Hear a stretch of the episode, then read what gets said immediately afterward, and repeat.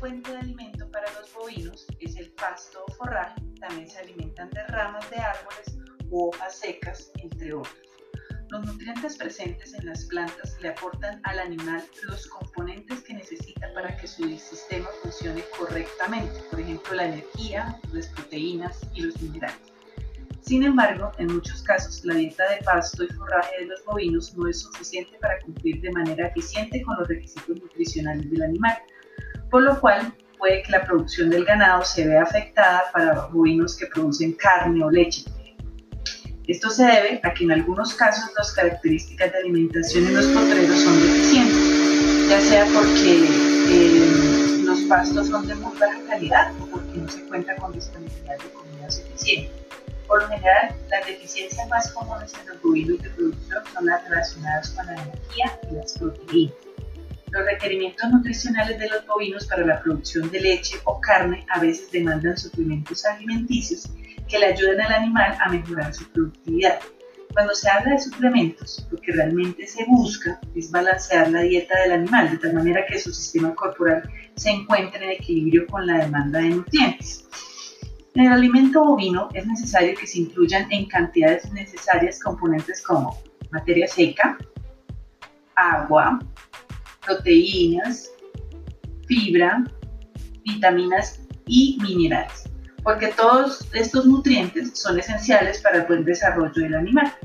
Por ejemplo, los carbohidratos proporcionan energía, generan calor y ayudan a las funciones de crecimiento, mientras que las proteínas hacen que los tejidos se desarrollen y participen en funciones estructurales como los músculos. hablemos un poco de la ingesta. La ingesta es el consumo de alimentos por el animal y es muy importante porque incluye los nutrientes que le van a ayudar al desarrollo del rumiante en todas las etapas del crecimiento. Es el suministro de alimentos a los bovinos, en el suministro, perdón, de alimentos a los bovinos se deben tener en cuenta los siguientes factores. Características nutricionales del alimento, disponibilidad y cantidad a suministrar de forraje, contenido energético y fibra del alimento, estado fisiológico del bovino y palatabilidad.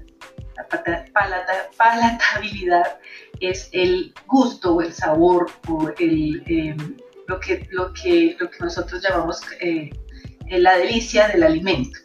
Es importante que cuando se suministra alimento al ganado bovino tengan sabores agradables, porque el animal evita sabores amargos y prefiere los que son más dulces. Cuando se provee una ingesta adecuada, se está garantizando una buena nutrición para el rumiante y esto se ve reflejado en alta producción, ya sea de leche o de carne, que es nuestro propósito. Se debe garantizar un elevado consumo de forraje teniendo en cuenta mm, mantener el forraje en estado vegetativo por medio del pastoreo, diversificar la pradera incluyendo diferentes especies de pastos y un 30% de leguminosas, mantener la pradera densa para que los animales tengan mayor disponibilidad de alimentos y hacer que eh, se mantengan en buenas condiciones las, eh, la disponibilidad de alimentación. ¿Qué es eh, ¿Cuál es el consumo de materia seca? Los, bovinos deben consumir materia seca del 2 al 3% de su peso vivo, de los cuales dos terceras partes es suministrada en forma de forraje. El agua, otro elemento importante en la alimentación bovina. Los requerimientos de agua que necesitan los bovinos dependen de factores como la edad del animal, el tamaño corporal, el clima, el consumo de materia seca y su estado fisiológico. Los bovinos requieren agua dependiendo del clima en que se encuentren. Por ejemplo, en épocas de invierno van a consumir alrededor de un galón por cada 50 kilos de peso corporal y dos galones por cada 50 kilos de peso en climas cálidos, casi el doble. Para los bovinos que están en lactancia se aconseja suministrar agua limpia y fresca la siguiente eh, descripción que les voy a hacer, les voy a hacer una relación entre la clase de animal y el agua que se requiere. Por ejemplo, los carneros requieren entre 5 a 15 litros por día. Los bovinos de 1 a 2 años requieren entre 15 a 35 litros por día. Las vacas secas entre 30 a 60 litros por día. Las vacas en producción de 10 litros de leche entre 50 a 80 litros día, las vacas con producción de 20 litros de leche de 70 a 100 litros por día y las vacas con producción de 30 litros de leche de 90 a 150 litros por día.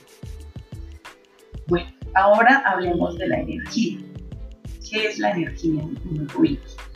Esta es importantísima en la nutrición de un bovino porque facilita el desarrollo y crecimiento del animal. Esta provee de los carbohidratos, proviene perdón, de los carbohidratos, proteínas y grasas.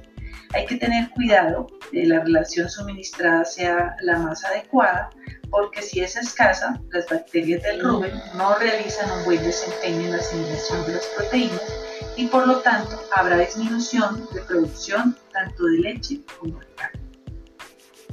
Ahora sigamos hablando de las proteínas proteínas son indispensables para los bovinos cuando se encuentran en crecimiento y producción. Además aportan los aminoácidos esenciales tanto para el animal como para los microorganismos del rumen. La proteína suministrada es calculada con base en el contenido de nitrógeno que se, haya en los, que se encuentra en los forrajes y se conoce como proteína cruda la cual es considerada de mayor importancia para la nutrición del animal. Los bovinos necesitan de dos tipos de proteínas en la dieta. Una, eh, como ya se dijo, es usada en la población microbiana y la otra es usada para cubrir los requerimientos nutricionales del animal.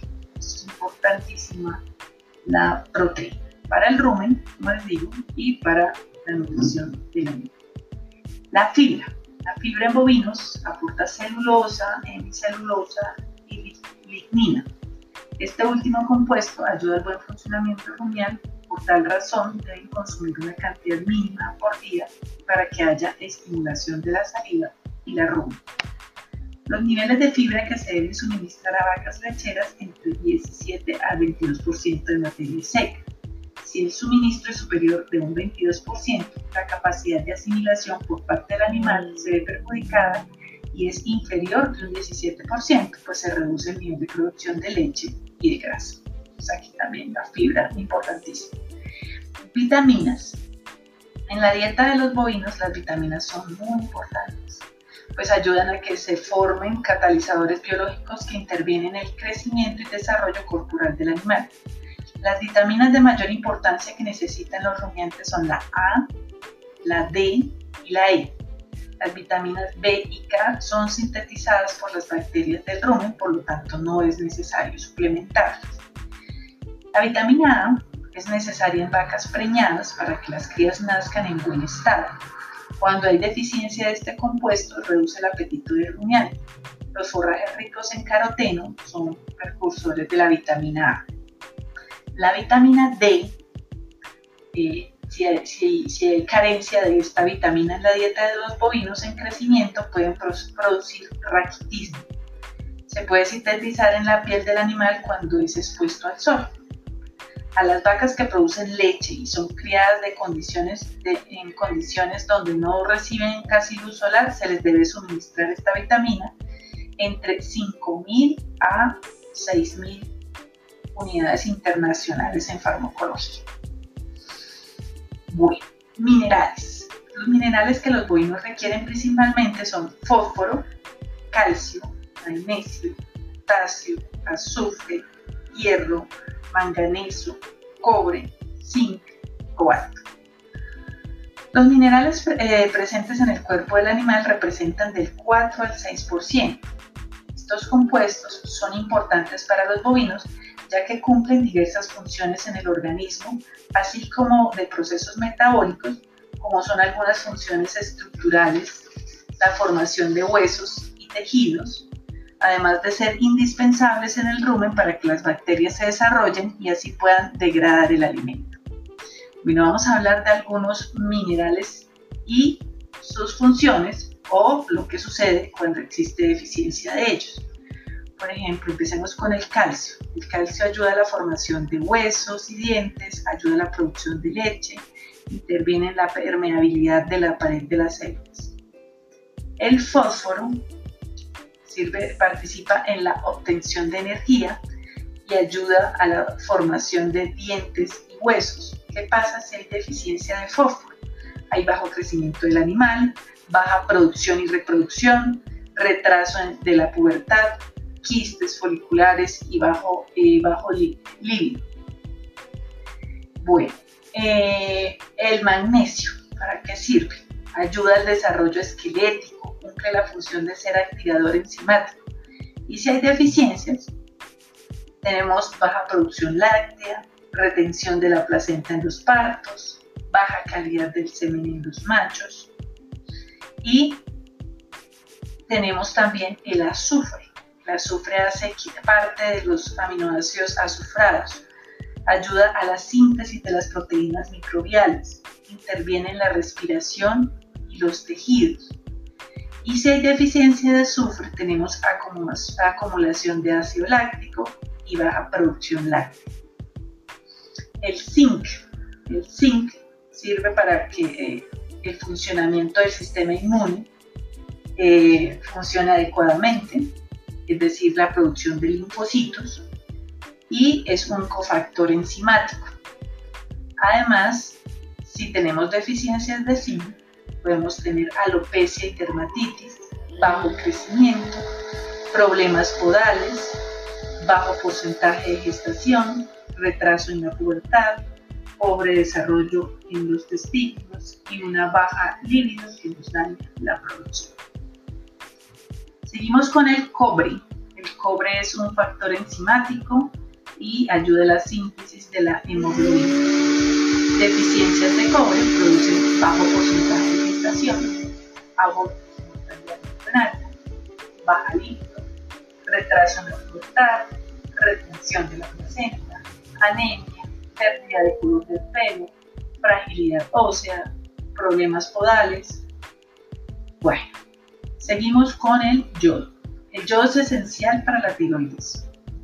Si hay una deficiencia de yodo, podemos tener animales con coto, abortos, reacción fetal, baja libido, baja calidad seminal, mortalidad embrionaria, retención de la placenta.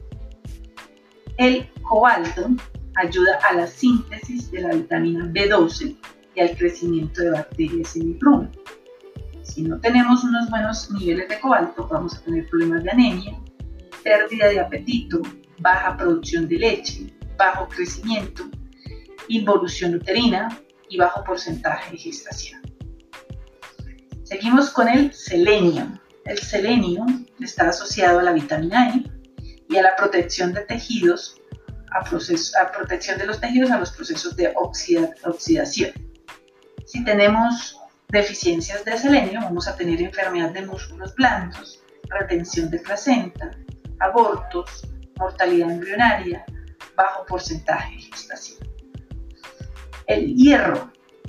El hierro ayuda a la respiración celular, la hemoglobina, la mioglobina y una deficiencia de hierro produce anemia, quistes foliculares, alteraciones estrales, bajo porcentaje de gestación, diarrea y acidosis metabólica. Continuamos con el potasio.